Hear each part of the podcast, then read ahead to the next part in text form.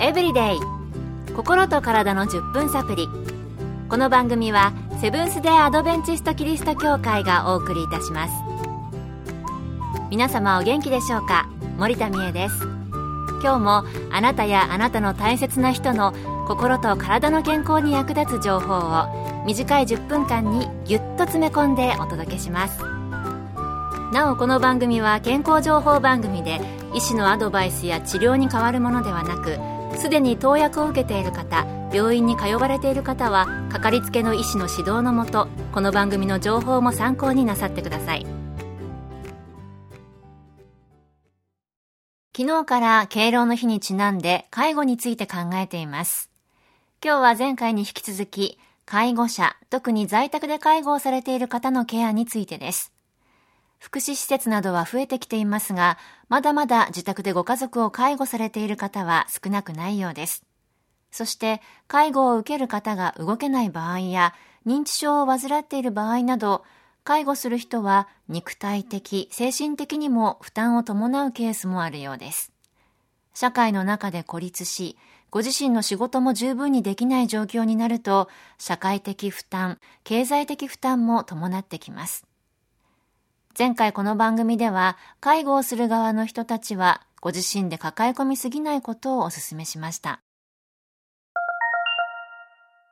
ここで少しためになる言葉をお送りします。観難にあって初めて真の友を知る。観難にあって初めて真の友を知る。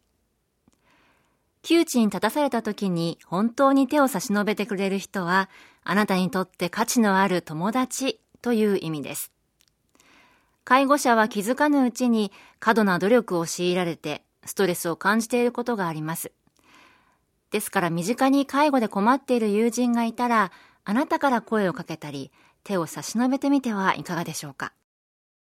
それではここで一つ皆さんに家族の介護をすることになった方の令和をご紹介しましょう。50代のエリさんは80代の母親と一緒に暮らしていました。親子ともに仲が良く一緒に外出をしていました。しかしある日、お母さんがご飯を食べたことを忘れたり、物覚えが急激に悪くなったり、ぼーっとすることが多くなってきました。医師から母親が認知症と診断されたのですエリさんは老人ホームなどに預けることも考えましたがかわいそうに思い自宅で頑張って介護をすることに決めました。しかし介護の負担は予想以上に大きかったのです。仕事から帰ってくると全ての時間を母親の介護に費やしました。母親は笑顔が少なくなり幻覚や妄想によりひどい言葉を口にすることも多くなりました。エリさんは精神的にも参ってきました。あんなに楽しみだった外出も行きたくないと思うようになり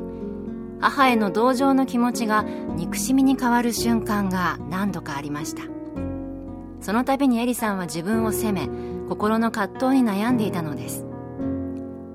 そんな時一本の電話がかかってきました。それは近くに住むお姉さんからでした。実は今までもお姉さんの方から何度も手伝おうかと手を差し伸べてくれていたのですがエリさんは介護の大変さを知っているので遠慮して断っていたのでした。今回の電話も同じ内容でした。姉から何とか説得されて母親の介護を手伝ってもらうことにしました。また近くのデイサービスを利用することを決めました。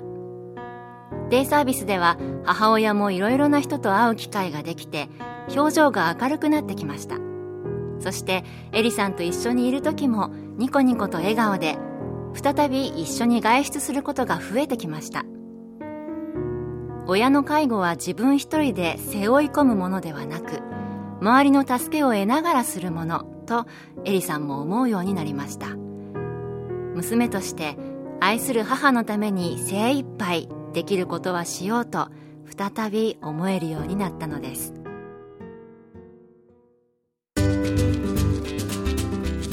エブリデイ。